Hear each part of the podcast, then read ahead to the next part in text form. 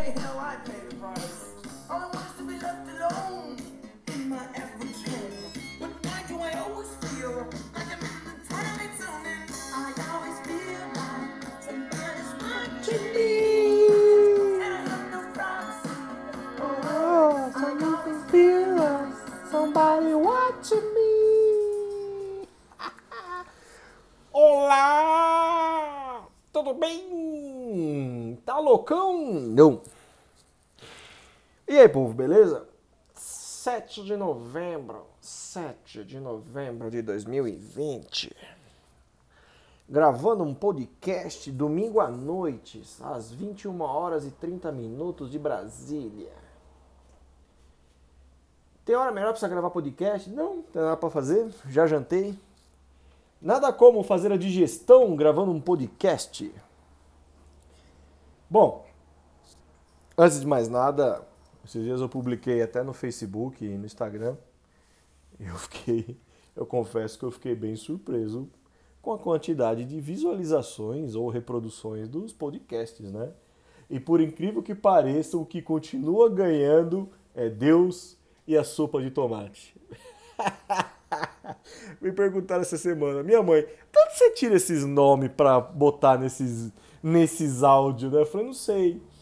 Pra não falar diretamente do assunto, eu invento esses nomes, né? Ai, vamos lá. Hoje eu vou compartilhar um livro com vocês que é em cima de um desafio que eu lancei no último podcast. E uma ouvinte fiel me cobrou, ela me lembrou. Ela falou: Como assim você desafiou a gente? O último podcast foi o Faraó Arrependido. Né? Veja bem, companheiro, vai dar processo. Enfim. É, Foi até um podcast curto, rápido, né? O de hoje também eu pretendo que seja, né? Um pouquinho mais curto. No último podcast eu fiz um comentário, um desafio. Estamos aqui nessa vida para aprender e ser feliz, para aprender e nos divertir. E aí eu falei, né, no áudio, que me prove o contrário quem acha que é diferente. E aí ficou o desafio. Eu estou fechando aqui a janela. Bom, como todo mundo sabe, estou na minha varanda, né? Eu gosto de gravar podcast olhando os vizinhos, cuidando da vida deles, observando as suas vidas. Enfim, brincadeira, não tô não. Só tô na janela e os gatos estão aprontando. Então daqui a pouco vocês vão escutar miado, vocês vão escutar barulho de brinquedo, né? Enfim. Seguinte, todo mundo conhece o cinema. O que é um cinema? Para José Wilker, o cinema. O cinema é considerado a sétima arte, uma das maravilhas do mundo. Né? Vem do grego, kinema, movimentos, e graphian, com PH, registrar, movimentos registrados. O que é um filme? Nada mais é que uma fotografia em movimento, né? Eu dou aula disso, disso eu posso falar. O, o filme são vários frames, pictures, fotos, né? Passadas numa tela em movimento, geralmente na velocidade de 24 frames por segundo, que é mais ou menos o que o olho humano consegue capturar, né? Dá a, a impressão de ótica. E o cinema, o cinema é uma ilusão de ótica. Por quê? Porque os frames, na verdade, são estáticos, mas eles são passados tão rapidamente pelo projetor que dá a sensação que estão em movimento. Hoje a gente tem várias velocida- velocidades, várias técnicas, vários equipamentos, né? E hoje eu estava inclusive assistindo um anime. Eu estou assistindo, né? Miss Kobayashi. Ele é produzido e gravado em 60 frames por segundo. Ele dá uma técnica interessante da animação, né? De, de, eu não sei se a viagem de Shihiro também foi gravado assim. Você tem mais frames em um segundo, em alguns aspectos você ganha muito mais qualidade, né? Você assiste anime? Pra cacete, eu gosto. Naruto assisti todos. Não gosto de ler o mangá, não. Não tenho paciência pra ler mangá, não. E mangá é caro pra cacete. Eu gosto de ver o anime. Então eu assisti muito Temero, Kagatero, Shine. Enfim. O que que é o cinema, então? O cinema é a sétima arte. Ao fundo, uma gata brincando agora, derrubando tudo.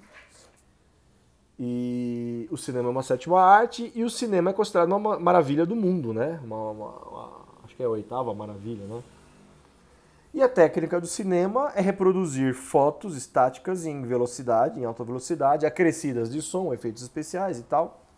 Mas o cinema, se você for parar para pensar, é uma ilusão de de ótica, né?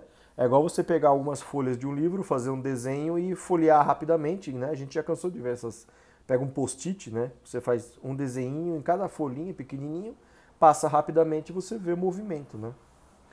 O cinema é uma ilusão.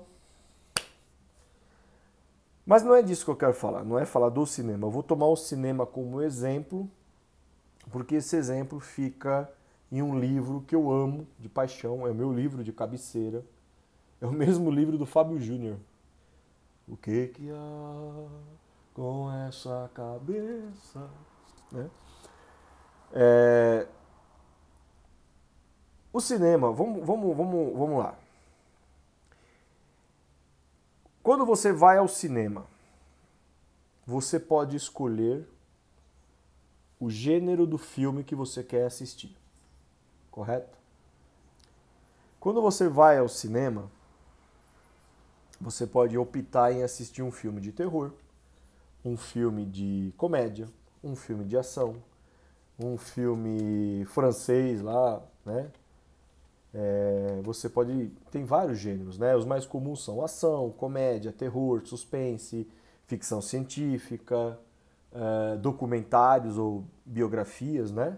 É, a gente tem o do Ray Charles, Johnny Cash, são filmes muito legais, eu gosto muito. É, quem mais de biografias assim? Cara, do Nick Lauda, muito bacana, né? E aí, meus amigos, você escolhe o filme que você quer assistir, né? A película que você vai assistir. E aí, você me pergunta, ué, o que, que tem a ver esse exemplo? Quando você vai no cinema, quando você escolhe um filme, com que finalidade? Ah, para mim, entreter. Né? Entretenimento é qualquer ação, evento ou atividade com o fim de entreter e suscitar o interesse da audiência. Né? Deixa eu pegar a definição bonitinha. É, é, o entretenimento é diferente de atividades como educação ou marketing, por exemplo, Embora as atividades tenham aprendido a recorrer ao apelo do entretenimento como ferramenta auxiliar, a importância e o impacto do entretenimento é reconhecida como meio acadêmico. Né? A psicologia determina que a função do entretenimento é a obtenção de gratificação pessoal ou coletiva.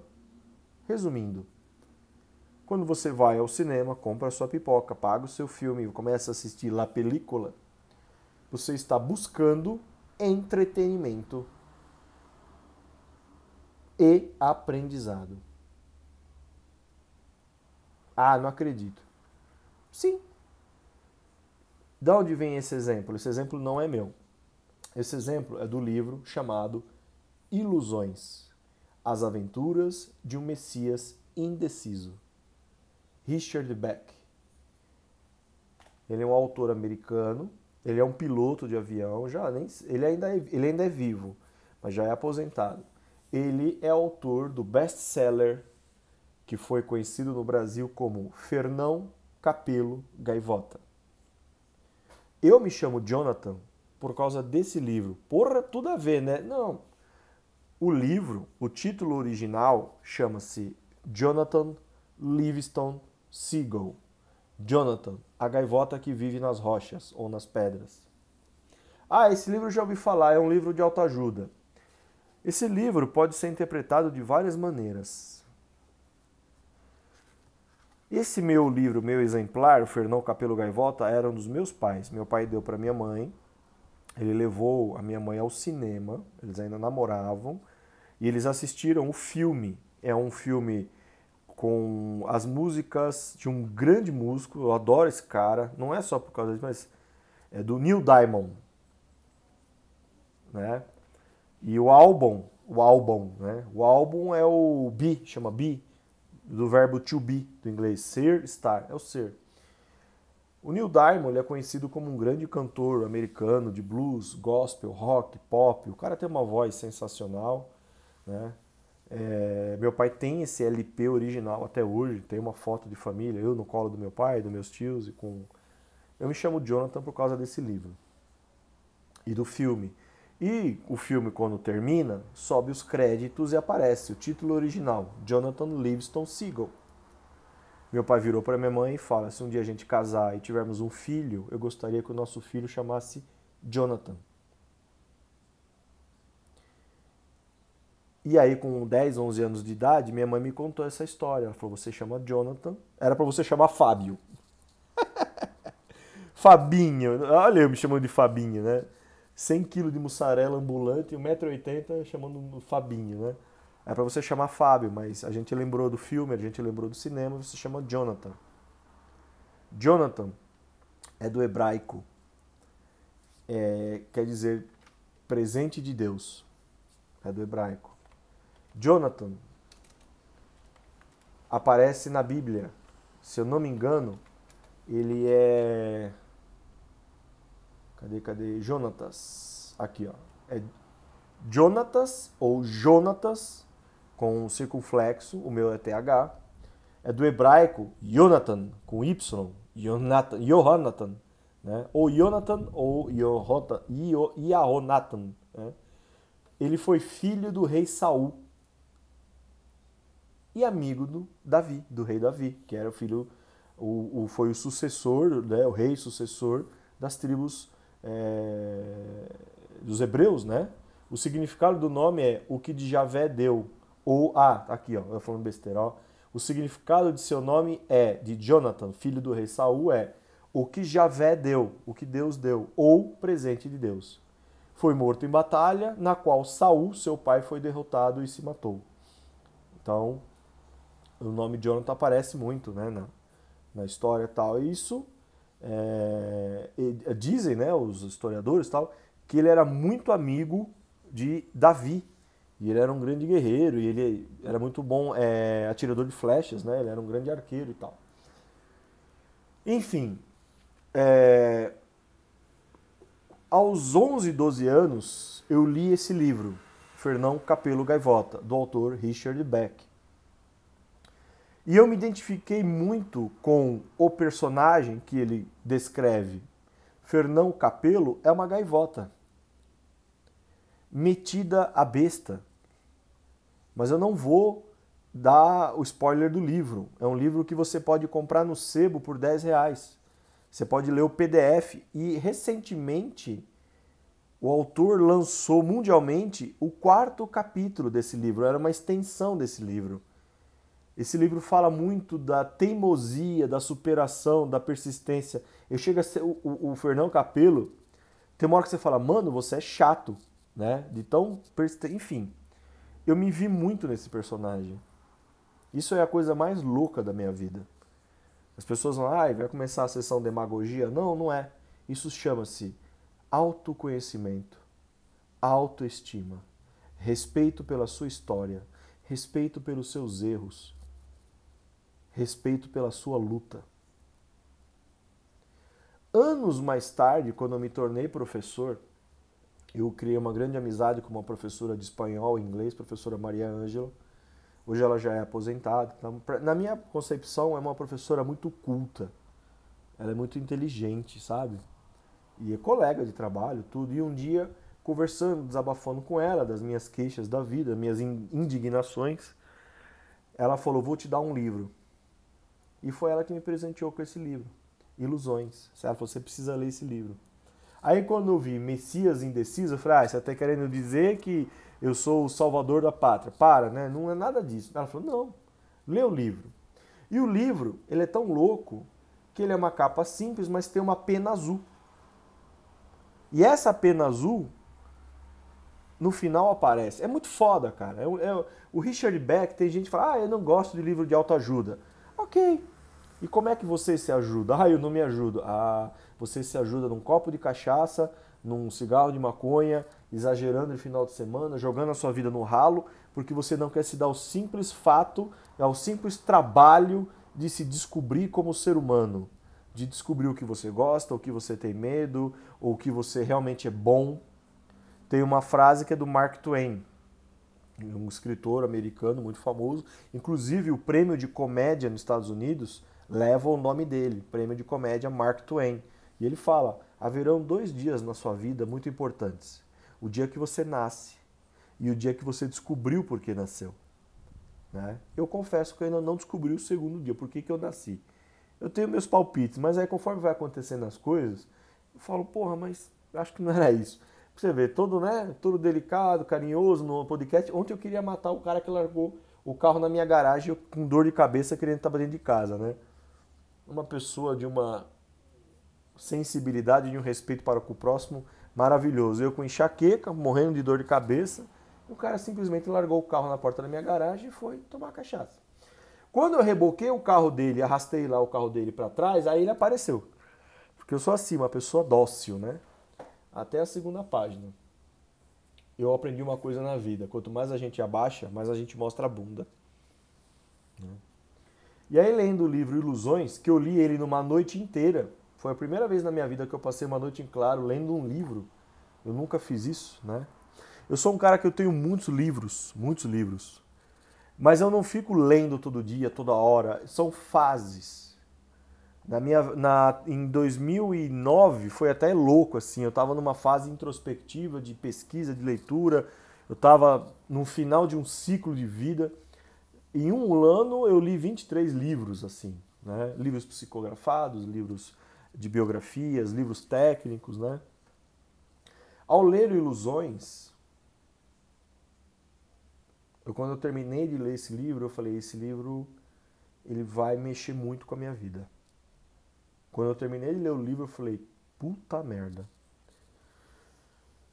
E aí o autor, o autor não, né? Um dos personagens principais pergunta para o Richard. O Richard aparece no livro. Por que vamos ao cinema? Aí ele fala, para nos divertir. Ok, que mais? Ah, em alguns filmes tiramos algumas conclusões. Aí o personagem fala assim: então você vai ao cinema para se divertir e aprender. Ele falou: é. Aí você leva esse exemplo para outras coisas da sua vida. Por que você vai a um jogo de futebol? Para se divertir, entretenimento. Que mais? Bom, de repente você aprende alguma coisa no jogo, uma regra nova, uma moral da vida. Frase do Lex Luthor: haverão pessoas que vão fazer não sei o quê e nunca vão entender o sentido da vida. E tem pessoas que vão ler uma embalagem de chiclete e vão decifrar toda a existência. Por que, que você vai numa escola? Para aprender a conviver socialmente, a exercer uma profissão, a cumprir o seu papel na sociedade. Você vai se divertir na escola? Vai. Vai criar amizades? Vai conhecer pessoas? Vai ter altos e baixos? Vai. E, os exemplos continuam. Uh, por que, que você corta um cabelo? Por que, que você faz uma unha? Por que, que você faz uma lipo? Estética, se sentir bem, entretenimento, diversão. Ah, não, é diferente. Ah, é? Você vai fazer o cabelo para ficar deitado em casa debaixo do cobertor? Não, você vai fazer o cabelo porque você quer passear, você quer ir numa festa, você quer ir numa praia, sei lá, em algum lugar. Você quer cuidar de você.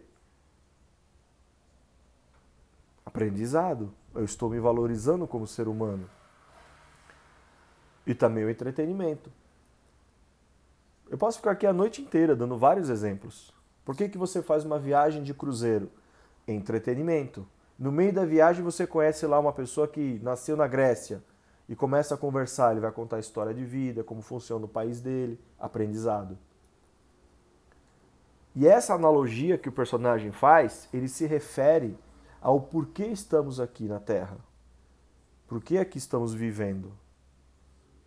A gente está aqui para ser feliz e para aprender. Ah, mas tem pessoas que sofrem. Ué, não tem gente que vai no cinema e escolhe assistir filme de terror? Não tem gente que vai no cinema e escolhe assistir drama? O jardineiro fiel, o leitor, o pianista, Olga, é, eu, me chama lá A Vida é Bela, A Casa, Casa Blanca e O Vento Levou, A Lista de Schindler, It, Bruxa de Blair, e assim vai, a lista é enorme. A pessoa vai ao cinema e escolhe assistir um filme de drama. É, entretenimento. Mas é drama, mas para ela é entretenimento. Ela está diante de uma ilusão de ótica, né? Ela está se entretendo, está saindo da sua realidade, vivendo uma outra realidade, absorvendo uma outra realidade, e nesse drama, muitas vezes acompanhados de superações ou ensinamentos ou aprendizados sobre perdas, né? O brilho eterno de uma mente sem lembrança, a casa no lago, acho que é a casa no lago, né? Doce Novembro, é, Além da Paixão, acho que é muito Além da Paixão, que é com o Brad Pitt, que ele é um na época dos Estados Unidos colonial, né? É, Encontro Marcado, esse filme é muito bacana, chama Encontro Marcado, é o Brad Pitt, ele é o, é o Sr. Joey Black e o Anthony Hopkins, ele é o Anjo da Morte, é um filme muito bacana assistir, chama Encontro Marcado, muito bom mesmo, é um drama, né? É... Assim como Se Beber Não Case, é uma comédia, enfim. E aí ele vai, ao decorrer de todo o livro, mostrando o poder do pensamento de um ser humano, o poder das vontades, da mentalização, das escolhas, principalmente das escolhas. E ele vai mostrando para o Richard como o Richard criou ilusões na cabeça dele, certas ilusões. Né? E ele vai aos poucos desmascarando essas ilusões. E como a gente compra certas ilusões que ao decorrer da vida a gente acaba descobrindo que são tóxicas, né? Que cai naquele assunto que é de uma palestra que eu estou preparando para o ano que vem, que é paradigmas e paradoxos, né? Então, é, é, é, esse livro é um dos é, é, o meu livro favorito. É o livro que fica aqui. Esse livro eu não impresso para ninguém, os dois, né? O Ilusões, o Richard Beck e o Fernando Capello eu não empresto para ninguém. Teve gente que já baixou o PDF na internet, lê, tem no sebo, tem nas livrarias mais famosas, tem pertinho da sua casa, né? O livro Ilusões, ele é um livro que mexe muito com a pessoa, se a pessoa permitir. E aí quando você olha para a vida, começa a perceber. Você faz o que você faz por quê? Se no meio dessa jornada você perceber que você fala, pode chegar um momento e falar assim, poxa, eu não estou nem feliz, ou seja, nem me divertindo com isso e nem aprendendo. Haverão aprendizados que serão dolorosos. Não necessariamente os dois vão andar juntos. Às vezes você está se divertindo, mas você não está aprendendo nada, você está apenas se entretendo, se distraindo, é, dando um tempo, é, enfim, e haverão situações em que você vai estar aprendendo. Dá para conciliar os dois? Poxa, esse aí é o segredo de uma vida, talvez, né? Esses são as pessoas que escolheram suas profissões e hoje trabalham naquilo que gostam, né? São plenos, né? E, e, e tem um puta de um retorno, não só financeiro, como um retorno é, é, da sua autoestima, do seu reconhecimento, né?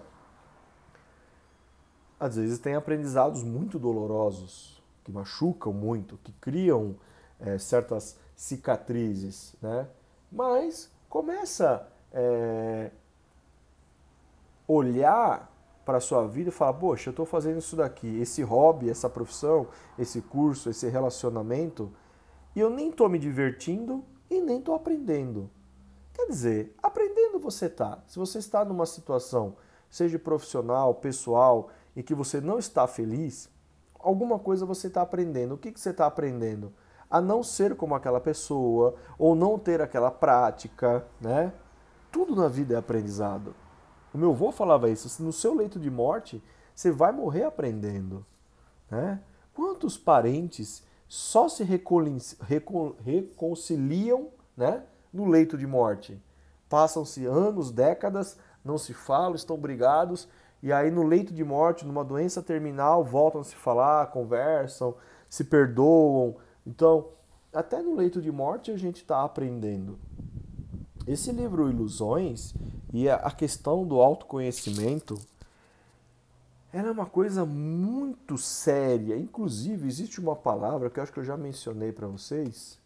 Eu não gosto muito de entrar nesses quesitos, porque assim, eu não sou praticante desta, desse conhecimento tal, mas é uma palavra que me chamou a atenção quando eu estava lendo um outro livro que me foi recomendado, que é o Corpo Fechado, é, o Corpo Fechado ou Corpus Hermeticum, né? É, é o livro do Hermes Trimegisto, Corpus Hermético. Esse livro vende na Livraria Cultura, na Saraiva, você pode comprar pela internet, né? É o livro que traz um pouco da base da filosofia hermética, né? E lá teve uma palavra que me chamou a atenção, a gnose, gemudo, N-O-S-E. O que é a gnose? O termo deriva do grego, para variar, gnosis, que significa conhecimento. É um fenômeno de conhecimento espiritual vivenciado pelos gnósticos, cristãos primitivos, sectários do gnosticismo.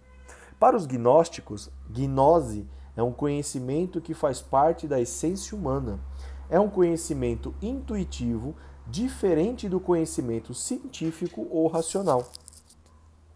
Gnose é o caminho que pode guiar a iluminação mística através do conhecimento pessoal que conduz à salvação. A existência de um Deus transcendente não é questionada pelos gnósticos, pelo contrário, vem do conhecimento divino um caminho para atingir um conhecimento mais profundo da realidade do mundo. Ele, ele tem uma pegada de transcendentalismo, né? O gnosticismo está relacionado com os ensinamentos esotéricos da cultura grega e helenística, que expõem aos seus iniciados um. Tivemos uma pequena falha técnica, né? Onde um gato puxou o fone de ouvido do celular e interrompeu a gravação. Uh, eu estava falando do gnosticismo, né? É, é um conjunto de crenças de natureza filosófica, ou seja, os amigos da sabedoria, e religiosa. Então, assim, esse livro, quando eu comecei a ler, ele é um livro bem extenso, né? E também um livro bem técnico. É um livro também que mexeu muito comigo, porque ele tem uma parte que ele fala assim: haverão pessoas que beberão na bacia da gnose, e outras serão movidas basicamente pelos instintos que, que ele quer dizer com isso? Né? Não é bem assim, eu estou apenas meio que parafraseando. Haverão poucas pessoas que se interessarão pelo autoconhecimento e por questões metafísicas. Da onde eu vim, quem sou eu, para onde eu vou. E a grande maioria será movida por instintos de poder, questões de conotação sexual, né? É, enfim, a humanidade ela é movida por duas coisas. Tá aí, ó, mais dois desafios, ó. Prova para mim que a humanidade não é movida por poder e sexo. Sexo é poder. Ah, não é não. Então vai ler Freud. Vai ler um pouco de Freud que você vai ver que o cara tinha um pouco de razão sim. Né? Na verdade ele tinha muita razão.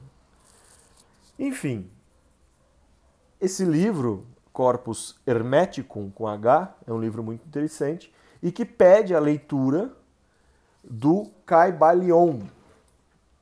É o livro escrito pelos três iniciados, provavelmente os discípulos de Hermes Trismegisto, né? Deixa eu pegar a definição de filosofia hermética. Deixa eu ver só, aproveitar que hoje a internet tá boa. É o hermetismo. Por que hermetismo? De Hermes Trismegisto, o três vezes grande, um grande sábio que para muitos era o deus egípcio, né? como os egípcios o trataram, como uma divindade chamada Tot. É aquele deus egípcio da cabeça da cegonha. Não é bem uma cegonha, é um outro pássaro lá, né? Não é uma. Deixa eu ver o nome do, do bicho, que, que é. Ai... Ele foi o deus do conhecimento, da sabedoria, da escrita, da música, da magia. É um ibis, retratado com a cabeça de um ibis. O nome do pássaro é um ibis, né? um pássaro daquela região do Egito, não é uma cegonha. Em algumas situações, um babuíno, que eram animais consagrados. Né? Então você respeita o ibis e você respeita o babuíno. Uh, a filosofia hermética, se eu não me engano, não me engano não, ela tem sete leis, né? Uh, é o estudo e a prática da filosofia oculta e da magia associados aos escritos atribuídos a Hermes Trismegisto, o três vezes grande, a deidade sincrética que combina aspectos do deus grego Hermes, o mensageiro, e o deus egípcio Tote. Aí a gente percebe o surgimento do sincretismo, né? Como é que as coisas vão. Pode ser que Tote é a reencarnação de Hermes e assim por diante, entre outras situações. Os escritos mais importantes atribuídos a Hermes são a, a Tábua de Esmeralda e os textos encontrados no livro Corpus Hermeticum. E aí a gente tem os seus seguidores, pessoas que leram, né? Tem o livro aqui, o Caibalion, né? É um livro que tem as sete leis do hermetismo, que é um, uma doutrina filosófica, né? Tem a parte do ocultismo. O interessante é que há muitos séculos atrás, o que era magia, o que era considerado ocultismo, apenas não era conhecido pela ciência, né? Isso é muito louco. Como a gente viveu uma época da humanidade que precisava se entender os fenômenos naturais e os fenômenos sociais do comportamento humano, tudo, né? Então se atribuía isso a deuses, a fenômenos da natureza, porque chove, ah, é a deusa tal, porque não sei o quê, é, o, ah, engravidou de um cisne, era Zeus. A gente tem essa, a, a, os mitos, né, as crenças mitológicas. É importante ler? É, importante ler Dali você tira a base de algumas coisas, a construção dos arquétipos, das personagens, assim por diante. Né? Tem as sete leis, a lei do mentalismo, da correspondência, da vibração, da polaridade, a lei do ritmo, a lei do gênero e a lei da causa e efeito. Esses são dois livros bem interessantes, né? São livros técnicos e são livros que fazem parte de um processo de autoconhecimento, né? Ah, o que mais que eu tenho aqui de leitura que eu posso sugerir? né? O Tao, o taoísmo, né? Aprender um pouco sobre o Yin, o Yang, tem muito a ver com os dias atuais. A gente está rodeado de pessoas que não querem aceitar o simples fato de que a dor existe. Né? A dor existe. A dor, a vida é uma grande professora, a dor também é.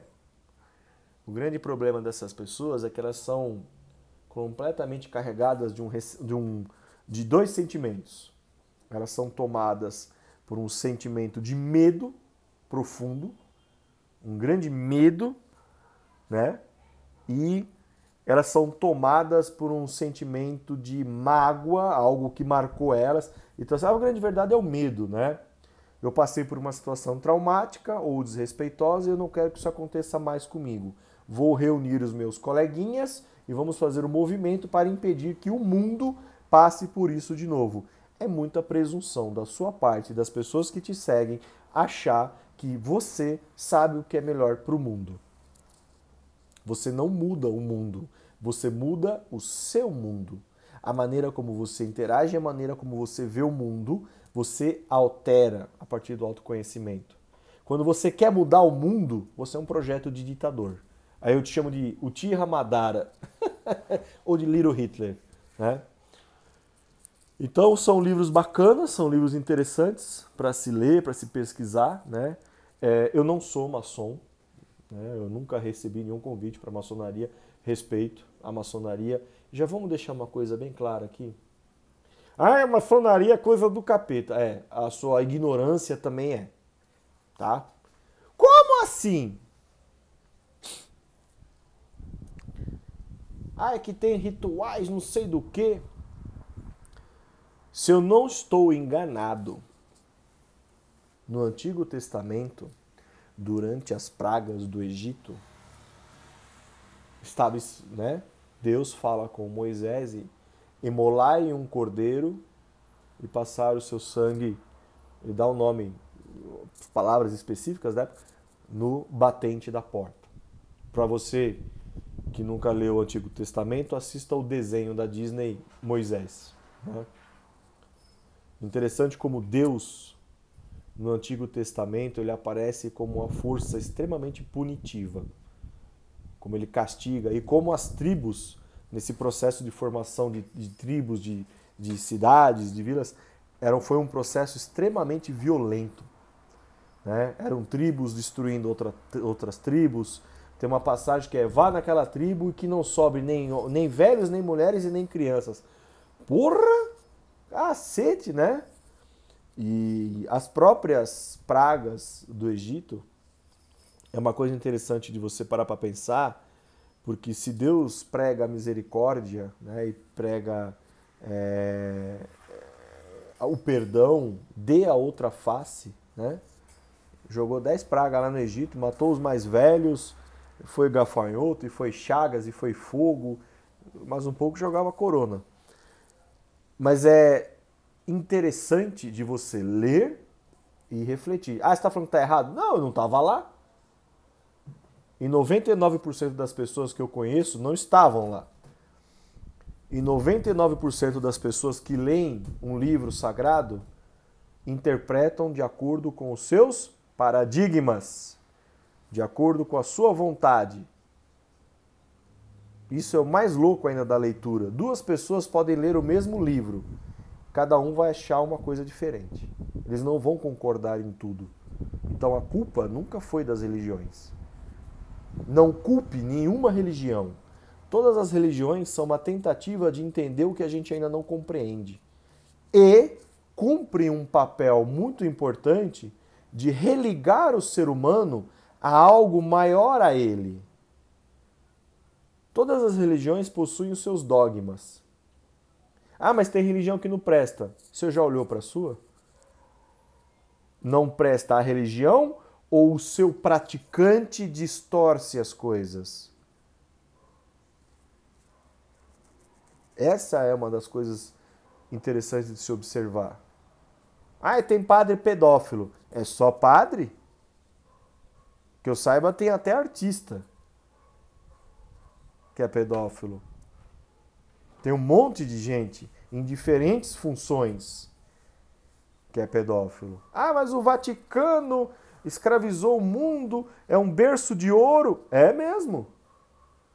E se você lesse e pesquisasse um pouco, descobriria que o Museu de Tortura da Reforma Protestante, que tomou início com os escritos de Lutero, foi tão violento quanto. Ah, então o Lutero era um monstro? Não, o Lutero era de boa.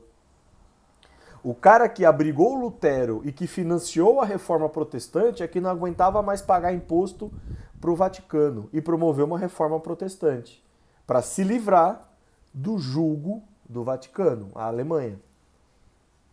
Lutero não tem nada a ver com a crueldade que veio em seguida. Pesquisa um pouco sobre uh, a reforma protestante, uh, o rei na Inglaterra que implantou o protestantismo lá, o prote... não sei, não sei falar o nome direito. A, a, a, reforma protestante na Inglaterra, porque queria, acho que era uma rainha, um rei, que queriam se casar de novo e o Vaticano não aceitava. O problema nunca foi o Codex, o livro sagrado ou os seus dogmas. Eu fiquei sabendo hoje, na Rússia,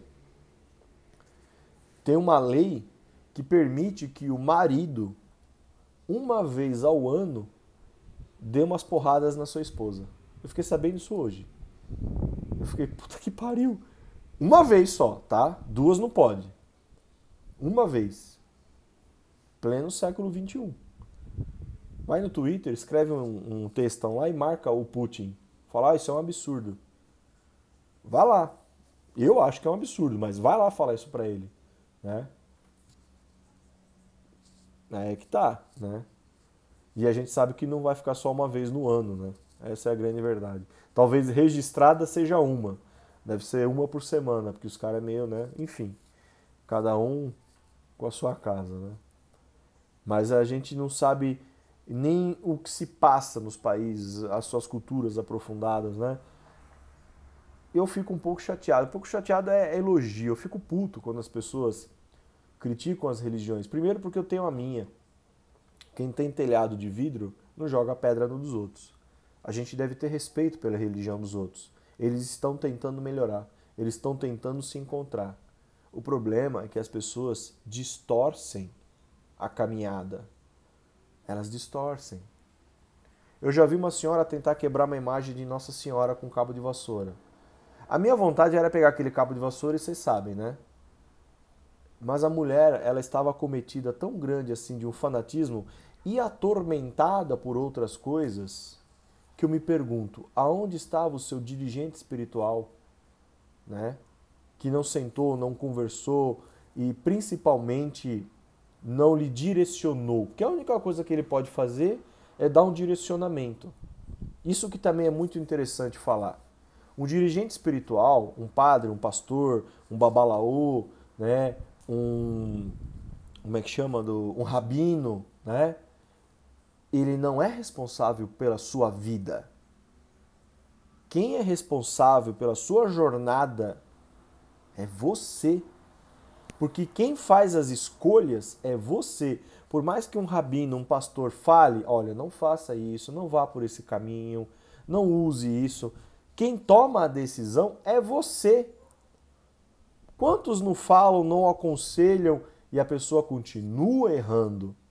E muitos ainda recebem essa pessoa de braços abertos, falam: "Não, ah, o senhor falou, mas eu fui fraco, eu fiz de novo" senta aqui, vamos conversar. Ah, mas tem cara que briga. Exatamente. De novo, ele é um ser humano.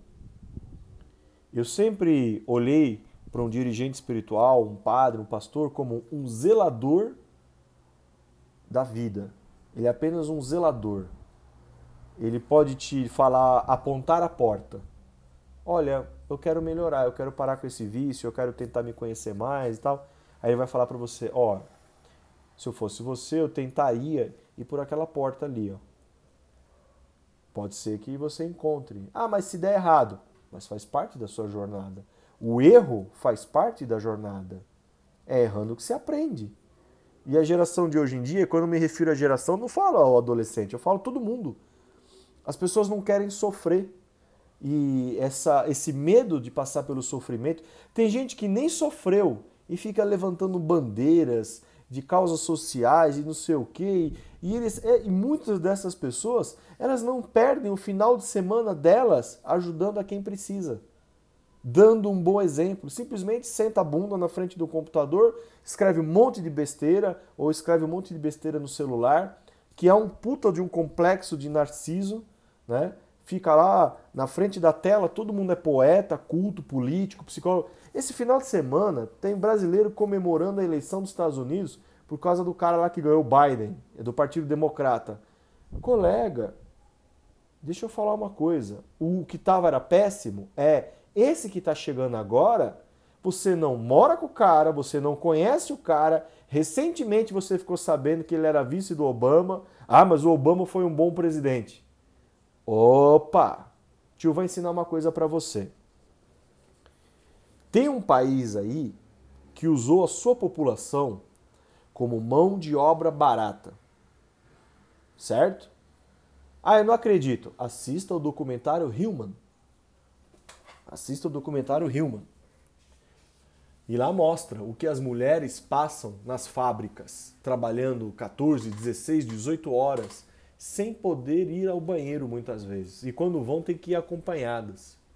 Esse país usou a sua população, que é muito grande, como mão de obra barata para produzir produtos de baixa qualidade e inundar os meus mercados mundiais.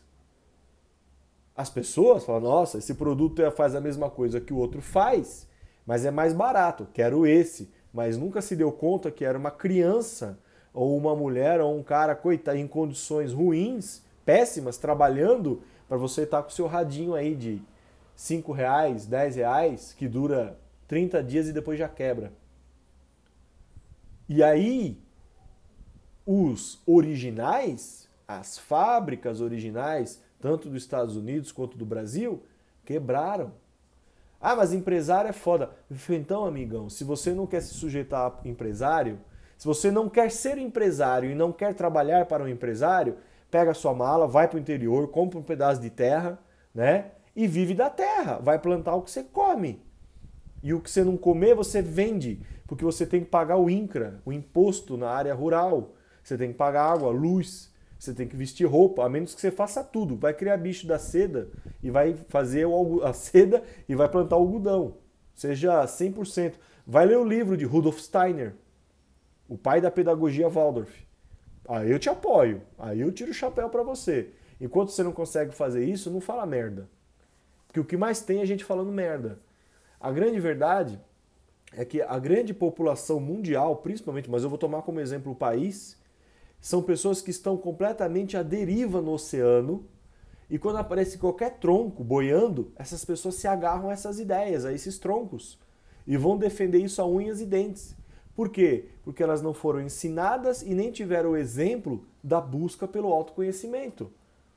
Como é importante você buscar o autoconhecimento e nem sempre na escola haverão professores ou outros colegas que vão te estimular o autoconhecimento. É profundamente libertador. Ah, mas tem momentos que geram uma certa angústia ou mágoa. Sim, mais um livro para você ler. Assim falava Zaratustra, do Nietzsche. É um livro pequeno, um livro gostoso de ler. Zaratustra é o pai do zoroatrismo, lá, Zoroastro, Zoroastro lá. Também, hoje eu tô com a língua, tá uma beleza, né? Vai ler, vai aprender um pouco sobre niilismo do Nietzsche. Todo mundo, ao longo de toda a humanidade, tentou entender o que acontece na realidade. Qualquer religião, qualquer filosofia, é uma tentativa de encontrar respostas. O conhecimento humano é embasado praticamente em quatro colunas: a filosofia, a mãe de todas as ciências. Ah, não é não, é. A filosofia é a mãe da matemática.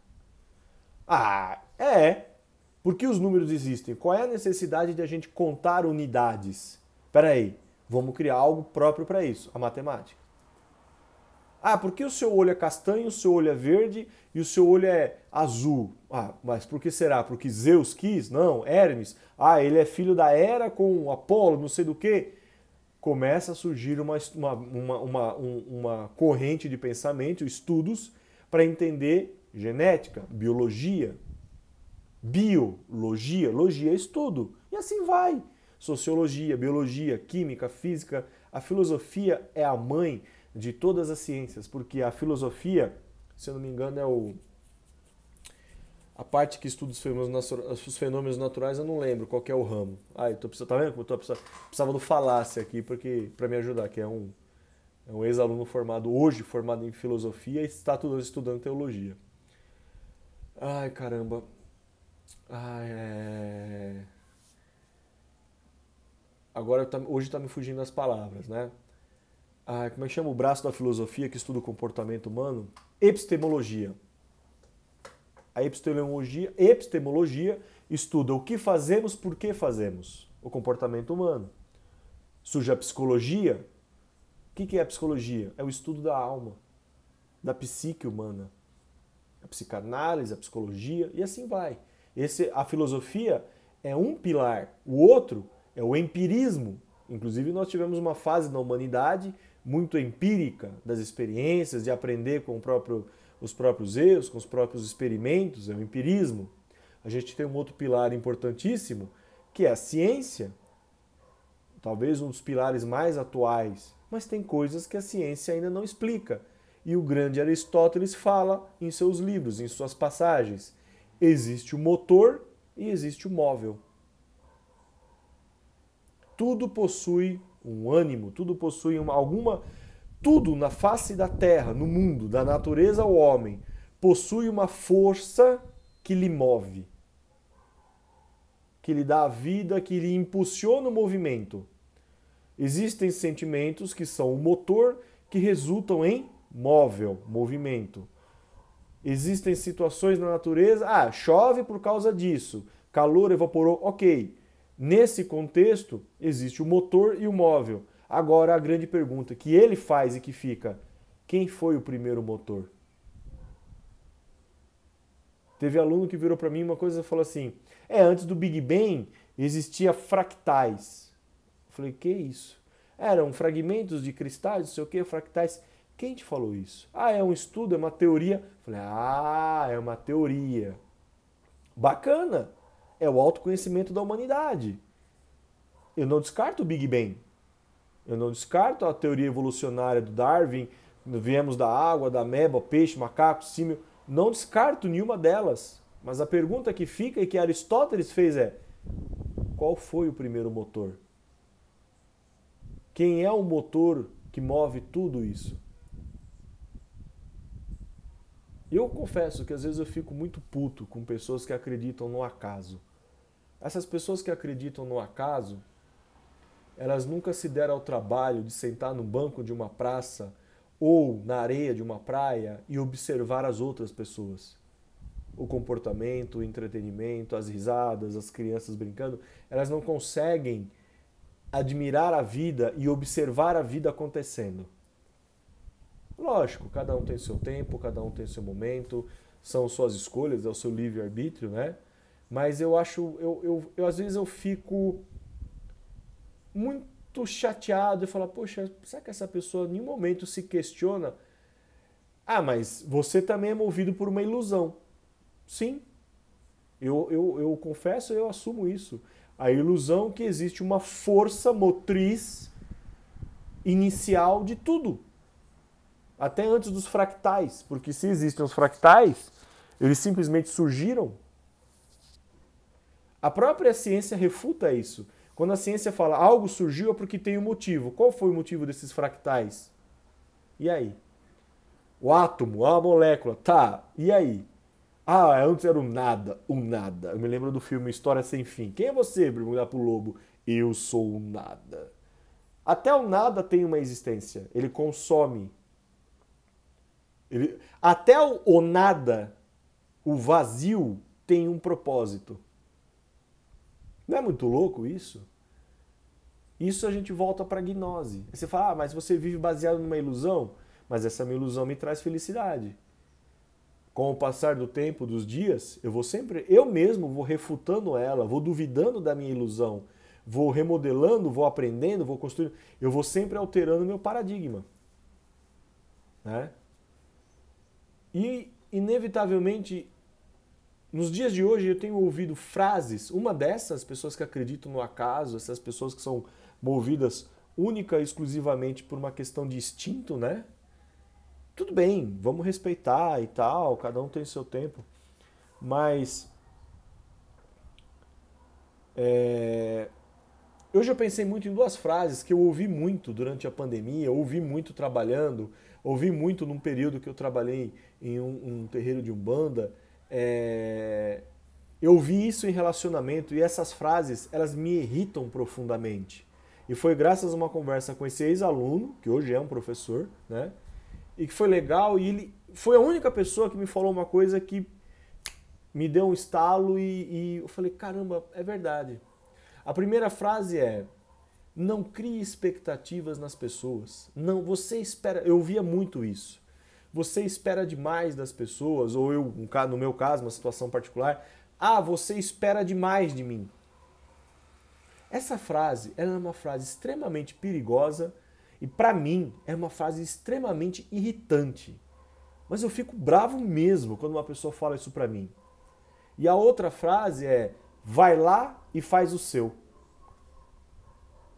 falei, puta, que que e você percebe que essas frases são oriundas do momento que a gente está vivendo e ganharam força na boca desses pseudos psicólogos, pseudos conhecedores da verdade, esses progressistas que vendem uma ideia de um mundo melhor urgente, utópico. Eles vendem uma grande ilusão né? Que até no outro podcast eu falei, eles vendem a ilusão para todo mundo de um mundo melhor ou progresso. Quando eles chegam onde eles queriam chegar, ou seja, poder e dinheiro, eles abandonam a causa e você que fica a ver navios. Porque o que a gente mais vê é gente frustrada com religiões, com relacionamentos e com empregos. O que a gente mais vê hoje em dia são pessoas frustradas, amarguradas com as religiões que praticavam, que, ah, com os relacionamentos, com carreiras, porque elas foram comprando ilusões dos outros. Ah, sucesso é ter um apartamento duplex, um carro importado e muito dinheiro. E aí quando ela cai em si, quando a vida fala: "Ei, cheguei. Vou te sacanear". Essas pessoas, muitas não têm estrutura psicológica para aguentar esse tombo e se matam.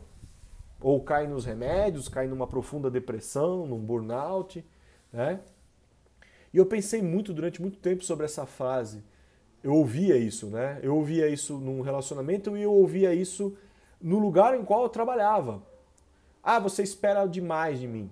Eu falo, poxa, mas não é esperar demais. Será que você não pode fazer uma forcinha? Porque eu estou fazendo bastante. Lógico, a gente comete o erro de fazer esperando que o outro reconheça e faça o mesmo ou melhor para nós. É um certo egoísmo e uma certa inocência nossa achar que o outro vai fazer. Concordo. Mas aí entrou esse aluno e falou: Eu espero o mínimo das pessoas. Porque nós vivemos em sociedade. E sociedade é troca.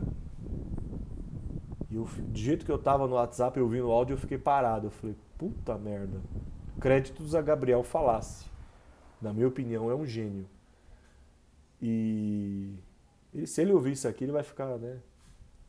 Mas o moleque é muito inteligente. Moleque, é, daqui a pouco tá aí já com 30 anos, dando aula. É uma cabeça brilhante, né? E ele é, como é que ele fala? Ele é cético, que não tem nada a ver com ateu, não tem nada a ver com. Ele deixa bem claro: não sou ateu, eu sou cético. Ele é, ele é praticante do ceticismo. Né? Eu acredito, eu nem acredito e nem desacredito, me mantenho neutro. Né? Enfim. É... Ele falou assim: esse áudio foi muito bacana para mim. Eu espero o mínimo das pessoas, porque eu dou o meu melhor. Eu falei, porra, é verdade. Se você for parar para pensar, quanto mais as pessoas baterem nessa tecla, não espere nada de mim. Ah, você está esperando muito de mim. Vou lá e faço só o meu. Cara, como essas frases são carregadas de um sentimento de individualismo, de uma frieza, de, um, de uma falta de perspectiva e para mim é como se fosse um balde de água numa esperança de falar: porra, como assim você vai lá e só faz o seu? Então você está assumindo que você está num lugar porque você não gosta, que você está obrigado, você vai lá, faz só o seu. Quem garante que esse só o seu é o bom? E nós evoluímos e crescemos em sociedade, errando ou acertando, o nosso comportamento humano é baseado na troca. Se você vira para uma pessoa e fala, eu não estou disposto a trocar, ou não espere que eu vá trocar alguma coisa com você, você simplesmente está virando para essa pessoa e fala assim: a sociedade está fadada a morrer. As relações estão fadadas a acabar, que é o que a gente está podendo evidenciar nessa era da informação, não é era da tecnologia. Porque muitas pessoas falam, ah, eu sou uma pessoa tecnológica. É porra nenhuma.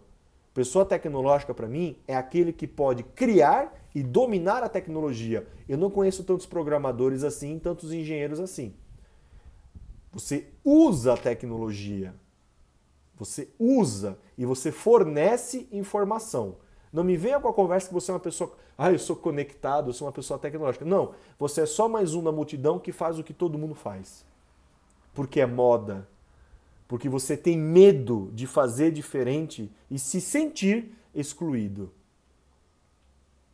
Por isso que se você é esse tipo, da, tipo de pessoa, você é esse tipo de pessoa, se você pegar o Fernão Capelo para ler, você não vai gostar. Ah, que livro de bosta, que livro de autoajuda. Não, você é só mais um bobão, cara de melão, que está na multidão fazendo o que todo mundo faz, porque você quer ser aceito. Outro filme, Revolver, do Guy Ritchie, com Jason Statham. Assista esse filme. É um mergulho no ego. Ele fala uma frase tão pesada dentro do filme. Somos chimpanzés de terno e gravata, esperando desesperadamente a aprovação de todos e um tapinha nas costas, porque não sabemos viver por conta própria. Olhe pela janela, tudo que você vê, de um prédio a uma carrocinha de hot dog, a não sei o que, é fruto do ego de alguém. Você fez aquilo porque você queria ser aceito. Ah, então, inclusive a penicilina. Mas aí é que está o autoconhecimento, o equilíbrio, o bom senso. Para se criar o remédio, precisa um pouco do veneno. Ele fez porque ele queria salvar. Algo dentro dele falava que ele tinha que fazer aquilo, que ele precisava fazer aquilo, E algo dentro dele esperava um certo grau de reconhecimento. Somos seres humanos fadados ao erro. É normal, faz parte. Alguém quer participar do podcast? Já vai, já pus o seu atum. Segura a onda aí. Enfim, essa frase do não espere muito de mim é uma frase assim, eu juro para vocês. A próxima vez que eu ouvir essa frase de alguém, o mais sensato é eu der as costas e sair andando. Ou mandar a pessoa tomar um suco de caju. Porque essa frase, ela, ela exprime bem, ela resume bem o que está acontecendo na sociedade de hoje, no mundo de hoje. Não espera nada de mim, tá? Por que não posso esperar nada de você? Eu tô te dando. Eu tô te doando, eu tô te dando meu tempo, minha atenção, meu colo, meu abraço, uma fruta, uma blusa, sei lá, um conselho. E você não pode nem você não pode em nenhum momento da sua existência retribuir. Olha como essa frase esconde um grande individualismo e egoísmo do mundo que a gente está vivendo hoje. E quando ele falou isso para mim foi uma porretada. Eu espero o mínimo das pessoas. Porque eu dou o meu melhor por causa da minha consciência, dos meus valores e da minha cultura. E isso é verdade. Se ele não sabe, ele vai te dar um bom conselho. Se ele não sabe o conselho, vai sentar e vai tentar encontrar uma solução. Isso é o viver em sociedade, é a troca. Ele é uma pessoa que sempre se permitiu e se permite o autoconhecimento. Eu também. E outras pessoas que eu conheço também. E a outra frase é: vá lá e faz o seu. Quantas empresas, grupos voluntários, no meu caso, que frequentavam um lugar, um centro de caridade votado à espiritualidade, um terreiro de Umbanda, a gente. E isso em qualquer lugar tem, tá? Não é porque é Umbanda, é... qualquer lugar tem. Inveja, competição, fofoca. Ah, olha, não tá legal, nós precisamos melhorar esse departamento da empresa. A gente tem, que trabalhar mais motivado, a gente tem que trabalhar em mais sincronia, tem que se respeitar mais. Ah, isso aqui não muda não. Ó, vai lá e faz o seu e quantas vezes a gente ouve essa merda dessa frase? E a gente não se apaixona pelo que faz, a gente não compra a causa daquilo que a gente está defendendo. A gente simplesmente absorve uma apatia de bosta só por causa de um salário. É, ah, mas eu que eu tenho um boleto para pagar, eu tenho não sei o quê. Porque você está nesse rodamuinho. Porque você fez dívidas, você foi, encheu a cara de cachaça, você agora deve para extravasar, sendo que o maior culpado de tudo isso é a tua escolha. Dá medo? Lógico que dá medo. Nadar contra a multidão? Dá medo. Você vai ter muitos dedos apontados na sua cara. Mas se você quer ser uma pessoa livre, uma frase que eu ouvi um tempo atrás, na pandemia, liberdade precisa de responsabilidade. A verdadeira liberdade está dentro da sua cabeça, cara. Tá em fazer as escolhas, aceitar elas, se aceitar como você é, conversar com você mesmo. E, meu, tipo, tá, você vai esperar o final da sua vida. Hoje eu tava ouvindo sem querer no rádio Epitáfio do Titãs. Devia ter. Quantos passam uma vida inteira? Por que, que tem tanta gente divorciada agora? Por quê? Porque tem um monte de besta que foi movida pelo, pelo momento, por status, por modinhas, né? E foi, se casou sem conhecer a vida, sem ter experiência e aceitou passivamente defeitos de personalidade do parceiro ou da parceira né?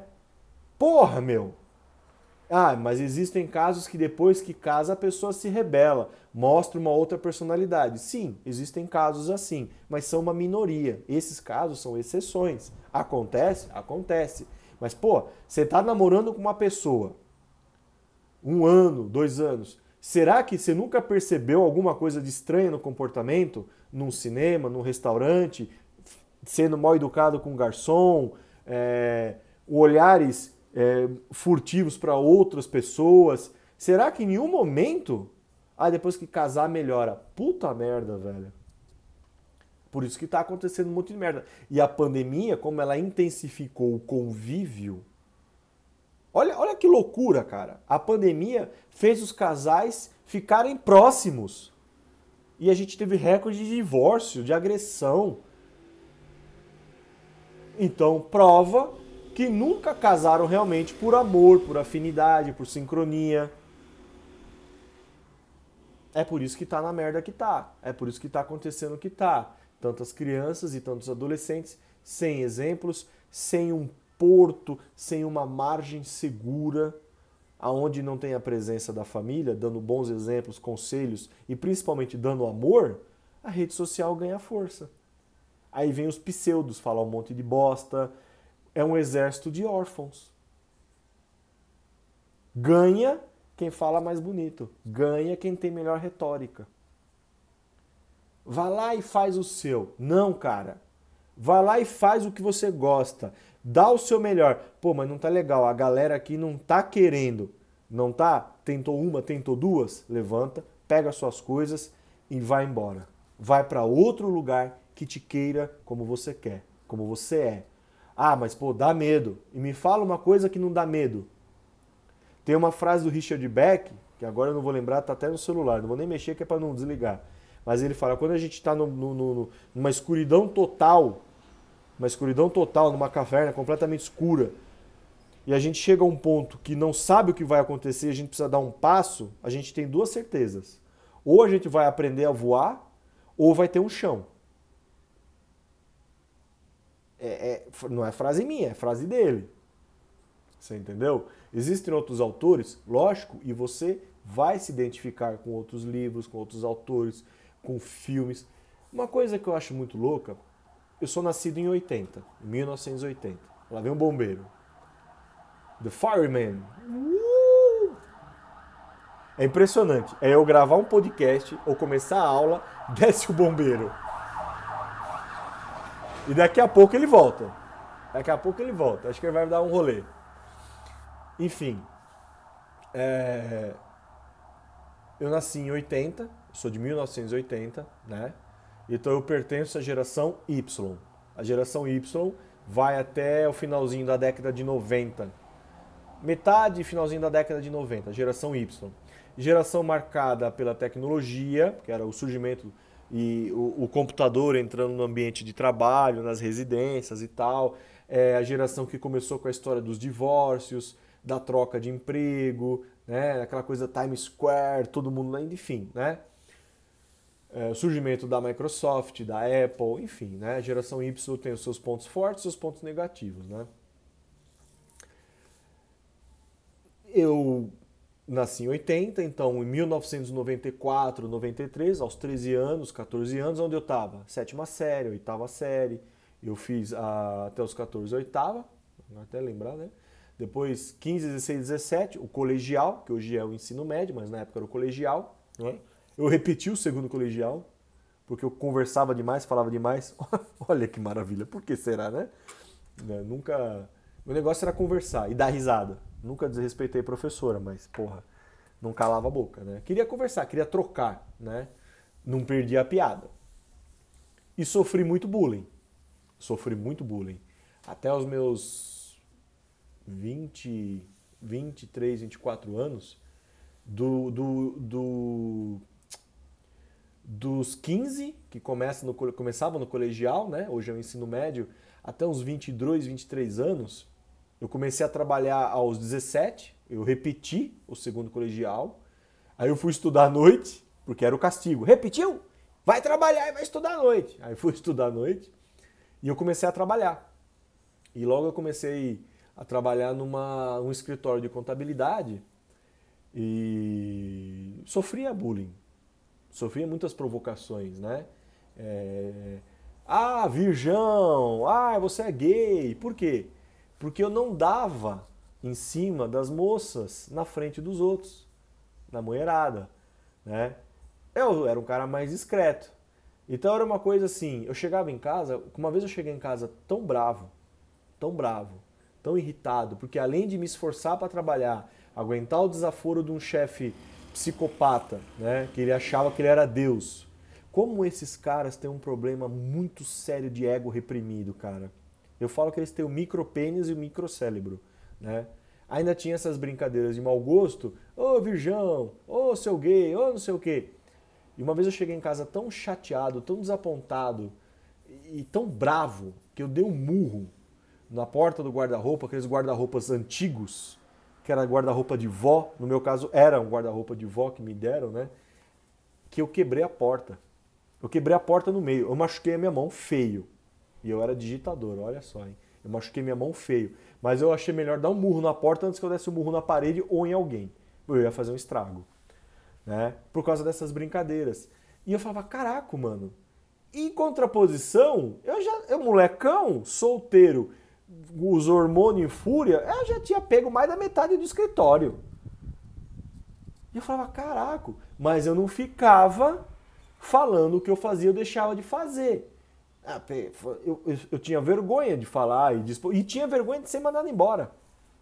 Porque, inclusive, algumas eram namoradas ou ficantes dos meus bulinadores, dos meus agressores, né? Enfim, é o famoso come quieto, né? Quem come quieto, come sempre.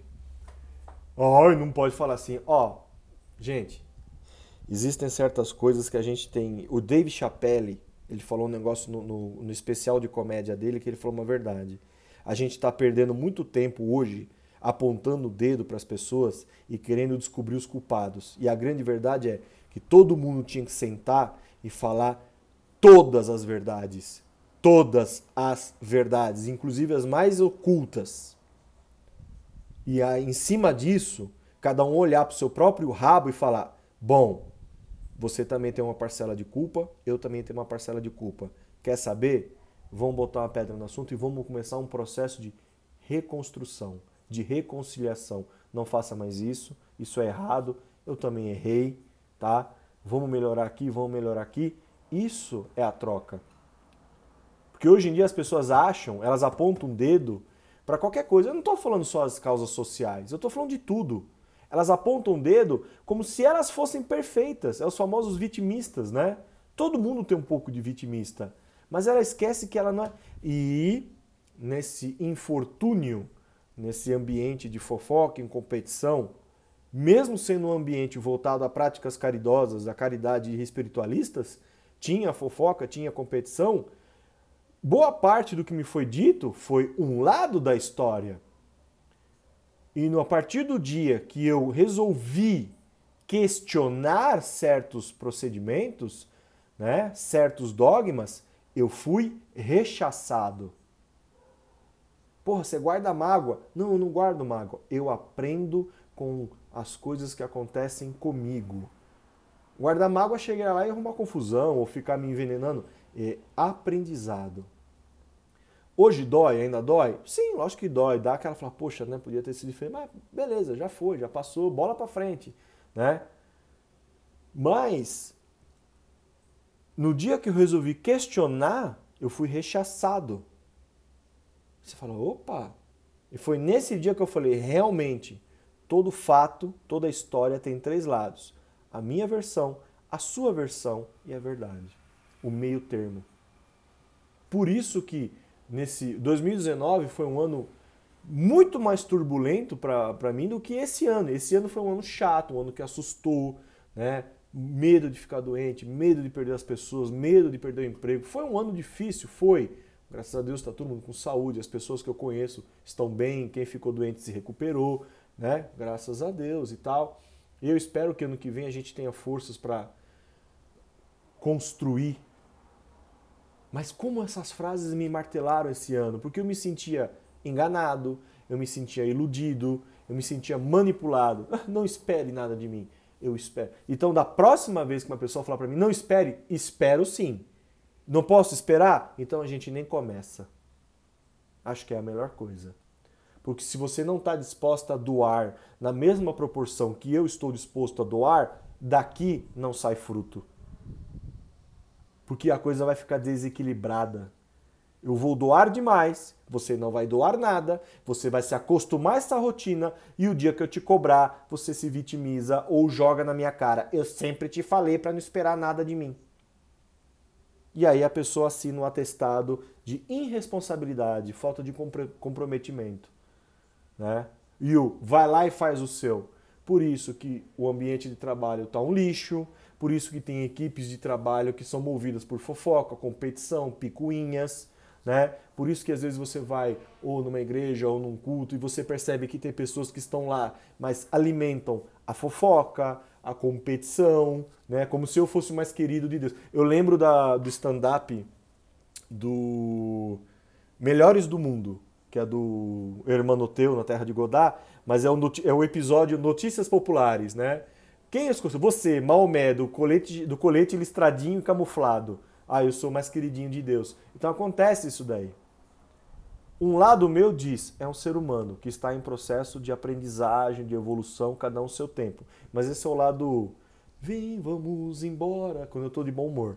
Né? Mas a grande verdade é que essas pessoas são nocivas para elas e para os outros, para o grupo que ela pertence. Né?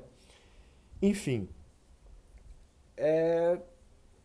essas, essas, essas frases elas são convenientes. E é como eu disse no outro podcast, o sistema é conveniente, ele não é inteligente, ele é conveniente. Né? E essas frases são bem convenientes. As pessoas elas, elas se eximam né, das suas responsabilidades. Não espere nada de mim. Eu espero o mínimo. O mínimo.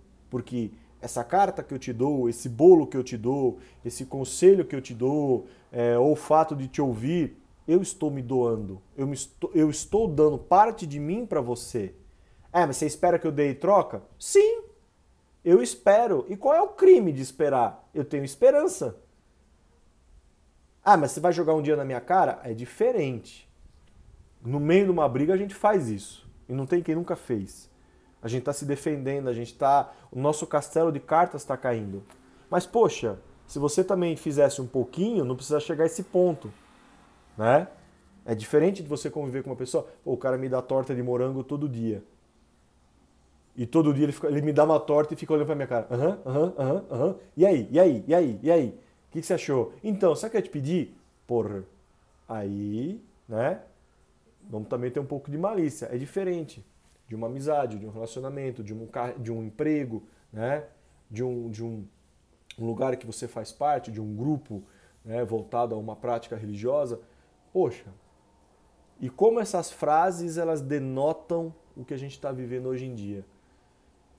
Então é, são as ilusões né, que as pessoas criam, as ilusões que elas, elas, elas alimentam ao longo de toda a sua vida e que está estourando agora na sociedade. A gente fracassou como sociedade, a gente não está fracassando, a gente fracassou.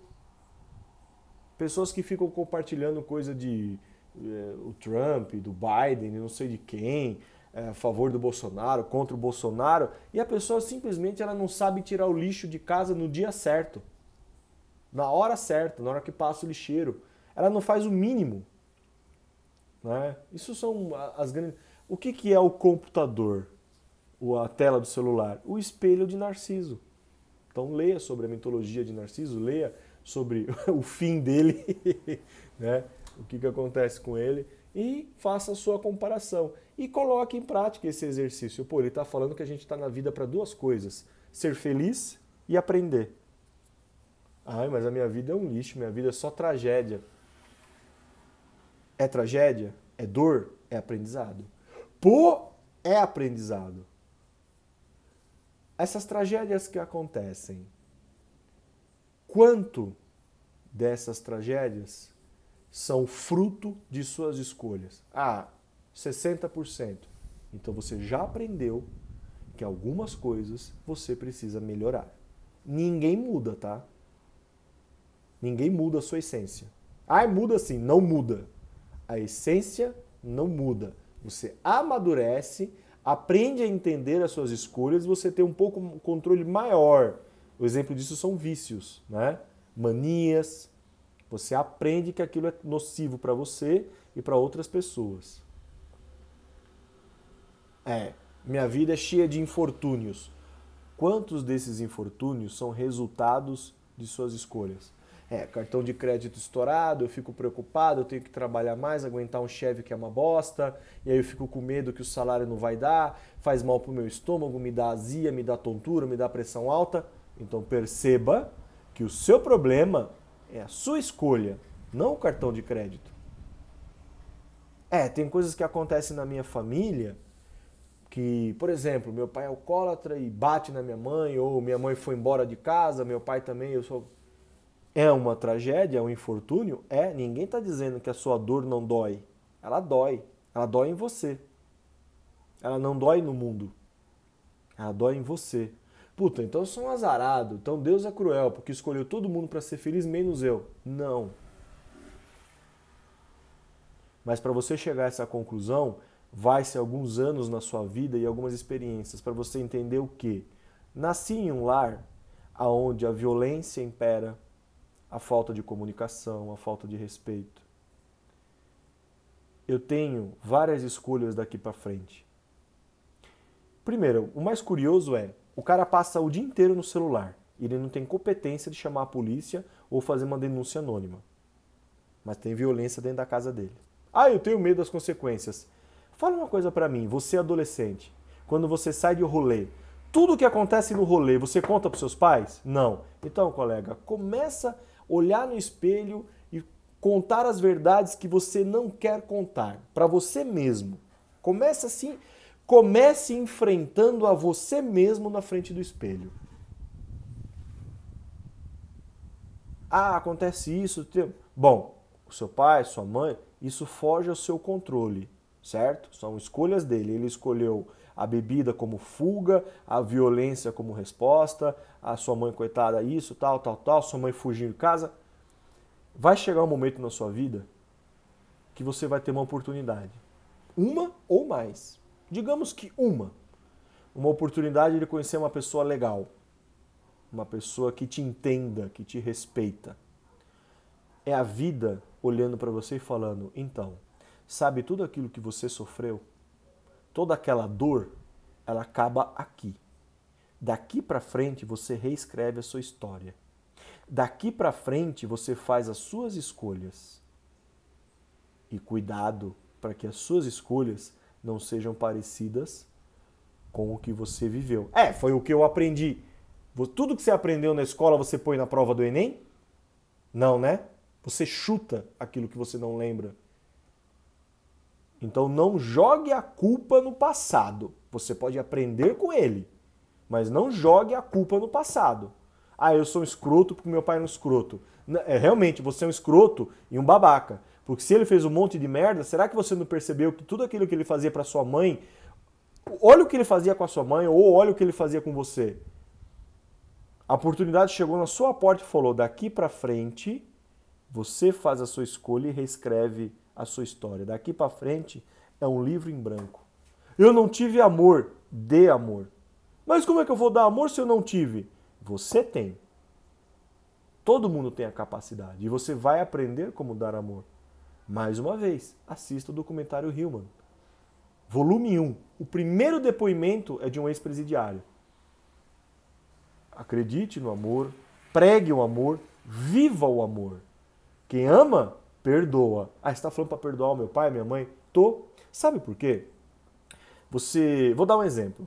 Eu falei que o podcast ia ser curto. Você viveu num lar baseado em violência, mentiras, traições tal, né? Que é uma realidade de todo o Brasil. E aí você conheceu uma pessoa bacana. Você foi morar junto, você se casou, você constituiu uma família. Você vai se libertando aos poucos dessas amarras vai vendo onde eles erraram, aonde você errou. Eu não errei. Errou sim. Ninguém é perfeito. Quer um exemplo? Famílias inteiras, o pai no quarto no celular, a mãe no quarto no celular, ou na sala, você no quintal no celular, o outro irmão no outro no celular. Você tem 16 anos. Você já sabe o que é certo ou errado.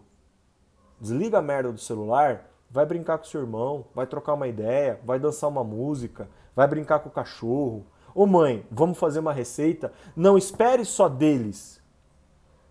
Pô, mas aí sou eu que tenho que tomar iniciativa? Eu sou o filho mais velho ou sou o filho do meio? Eu tenho só 15 anos? Sou eu que tenho que tomar iniciativa? Sim, em algumas situações será você. Porque você acabou de descobrir que no seu núcleo familiar você pode ser o esteio, a coluna, aquela pessoa que veio para essa vida e escolheu ser um pouquinho diferente. Você é dotado do, da sensibilidade Você que percebe tudo isso é dotado da sensibilidade de perceber que algo não está certo no seu núcleo familiar. Olha o que meu pai fazia para minha mãe. Olha todo mundo aqui no celular e a gente não conversa, não brinca mais, não joga uma bola. Você vai esperar do outro? Olha a frase aparecendo de novo. Tome a iniciativa. Ah, mas minha mãe não vai dar retorno. Uma, duas, três, água mole em pedra dura? Pô, eu tentei durante anos, nunca deu certo. Ok. Um belo dia na sua vida vem aquele divisor de águas, a oportunidade. Vou morar sozinho, ou eu vou casar com alguém, eu vou fazer uma família, ou eu vou viajar ao mundo. É nessa hora que a vida olha para você e fala assim: aqui acabou o sofrimento, mas eu estou te dando um voto de confiança. Eu quero ver como você vai escrever a sua história a partir de agora. Como é que você vai levar essa história adiante? E tudo aquilo que você viveu, você tem uma escolha. Ou eu escolho fazer melhor e diferente, aquele ciclo de ódio, de mentiras, de agressões acaba aqui, ou eu uso aquilo como um pretexto para continuar sendo um escroto na vida. Então, a grande verdade é: quem sai aos seus não degenera. A maçã nunca cai muito longe da árvore. É uma escolha. Imagine isso como um grande, um grande precipício. Eu posso escolher fazer um pouco diferente e ser uma pessoa mais plena, mais feliz, me autoconhecer ou eu posso continuar fazendo as mesmas babaquices, alegando que eu faço o que faço por causa dos exemplos ruins que eu tive de pai e mãe. E aí vem a coisa mais louca. Vem a coisa mais louca. Ao final da vida de pai e mãe, ou de tios ou de avós, que passam por esse ciclo de agressões, de violência, de decepções, será você que estará presente no leito de morte dessa pessoa. Eu conheço vários casos assim, inclusive em família. É você que vai estar tá lá.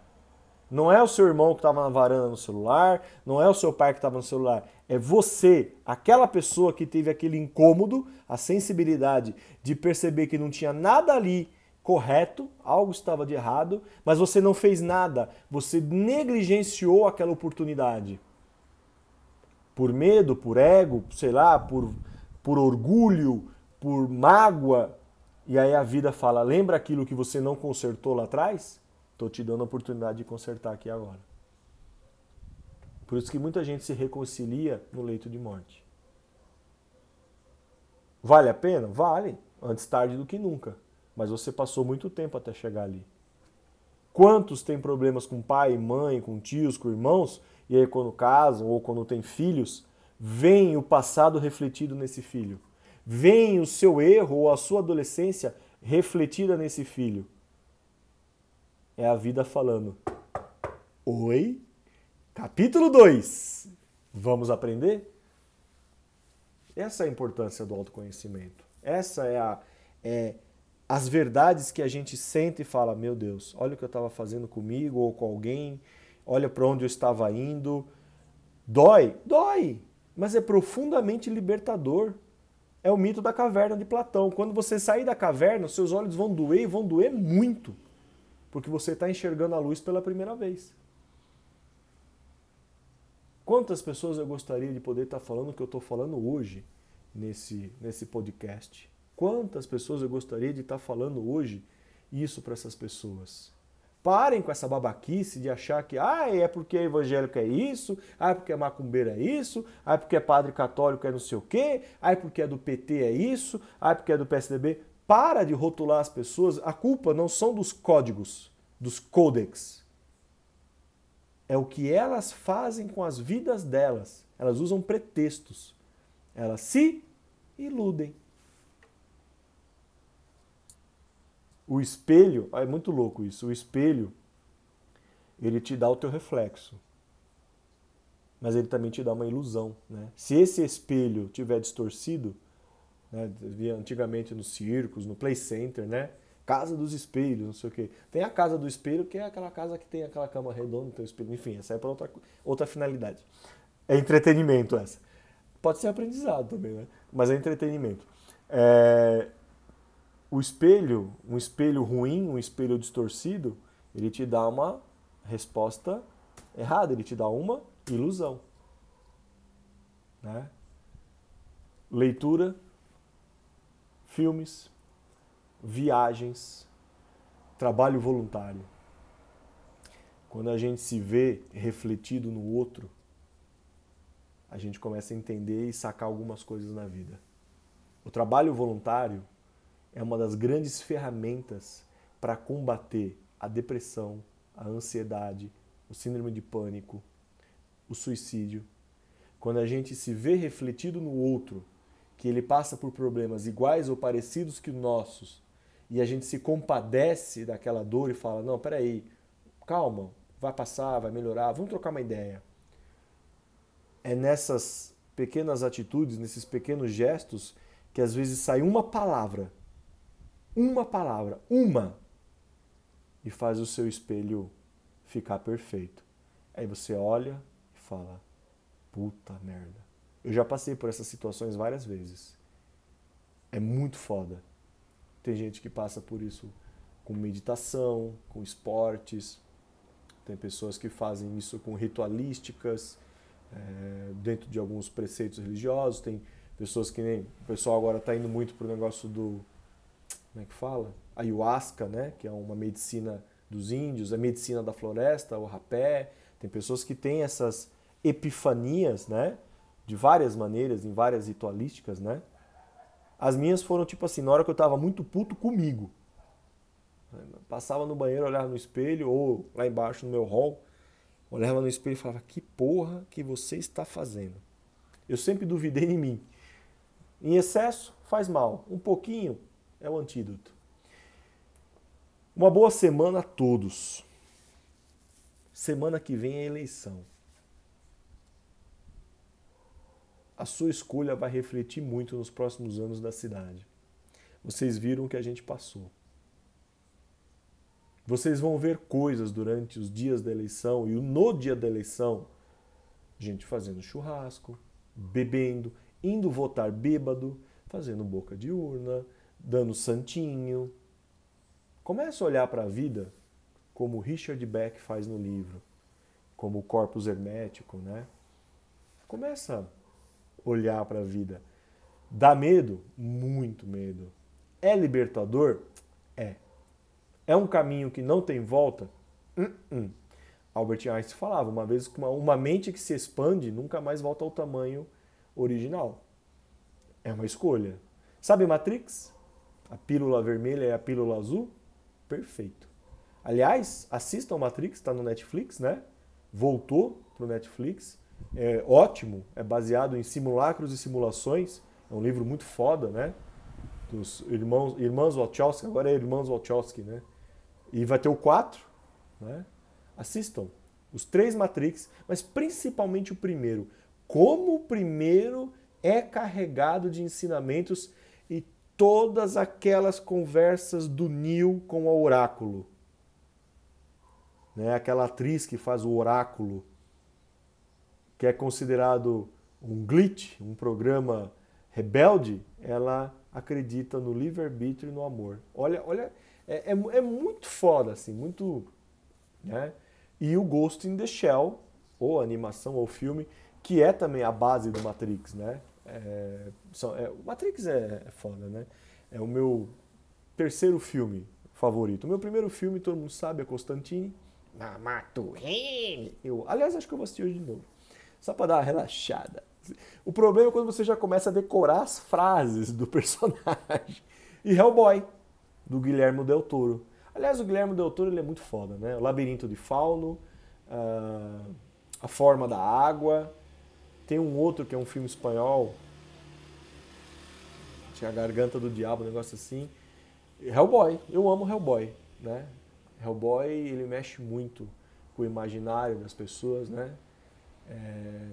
Aí tinha tanta coisa que eu gostaria de poder falar assim no podcast, mas por respeito a dogmas, a crenças, eu não, eu, não, eu não quero falar. Por isso que é importante o autoconhecimento, você chegar à sua verdade, né? é, é a minha verdade, então não sei se vai te servir. Mas tem tantas coisas que eu gostaria de conversar em particular, que as pessoas falam, então, deixa eu te contar uma coisa. assim como é no alto, é embaixo e é no meio. Opa, já falei demais. É, uma ótima semana, fiquem todos muito bem. Obrigado a todos vocês que ouvem. É, na sexta-feira, uma colega falou: as pessoas estão roubando meu celular para ouvir o seu podcast. A minha mãe estava do lado, ela ouviu. Ela falou: Cara, o que você está fazendo? Eu falei: Eu estou gravando uns áudios, desabafando e o povo gosta. Eu falei: Das duas, uma. Uma hora eu consigo dar uma palestrinha bacana para a galera ou eu levo um tiro. Ela falou: Achei mais para você levar um tiro. Eu falei: Enfim, né? Sempre com aquele otimismo de pai e mãe, né? Para frente, né? Para trás só para pegar impulso, seu bosta. Enfim, né? é isso. Muito obrigado. Quem gosta, é, mostra para um colega, para um outro. Confesso, não é todo mundo que vai gostar, isso é normal, né? Enfim, é isso. Que sirva para você, sei lá, de repente pensar em alguma coisa, refletir, sabe? Tipo, eu, sabe por que, que eu, eu, faço, eu penso assim, também faço isso? Porque eu falo assim, quanto menos gente chata tiver no mundo, é menos gente me enchendo o saco. É um pouco de egoísmo meu, sabe? Tipo, mas aí também achar que, tipo, eu vou mudar o mundo. Não, não vou mudar o mundo. Na verdade, é uma outra ilusão minha, né? Talvez as minhas ilusões abasteçam as suas ou melhorem as suas, enfim, né? Um dia a gente descobre que tudo foi uma grande ilusão, né? Que a gente veio do fractal e, enfim, enfim, né? A gente faz igual, Deus, Deus polinésio. Polinésio? Pois é, errou e errou rude, né? É do Porta dos Fundos, é engraçado. Enfim, boa semana, um beijo no coração de vocês. Muito obrigado pelo vocês estarem ouvindo, vocês estarem, né? Tô aceitando as sugestões. Assuntos muito técnicos, muito específicos, né? O Vinícius pediu para falar sobre filosofia. Eu estou esperando passar a pandemia. Eu não esqueci esse tema. Eu vou sentar com esse ex-aluno, com o Gabriel, que ele é uma enciclopédia ambulante, né? E aí ele vai falar muito mais é, tecnicamente sobre isso, e aí eu vou tentar jogar isso para o dia a dia, né? das pessoas, igual do faraó e o hebreu sindicalista. Veja bem, companheiro. Beijo, tchau, ótima semana. Tchau, tchau.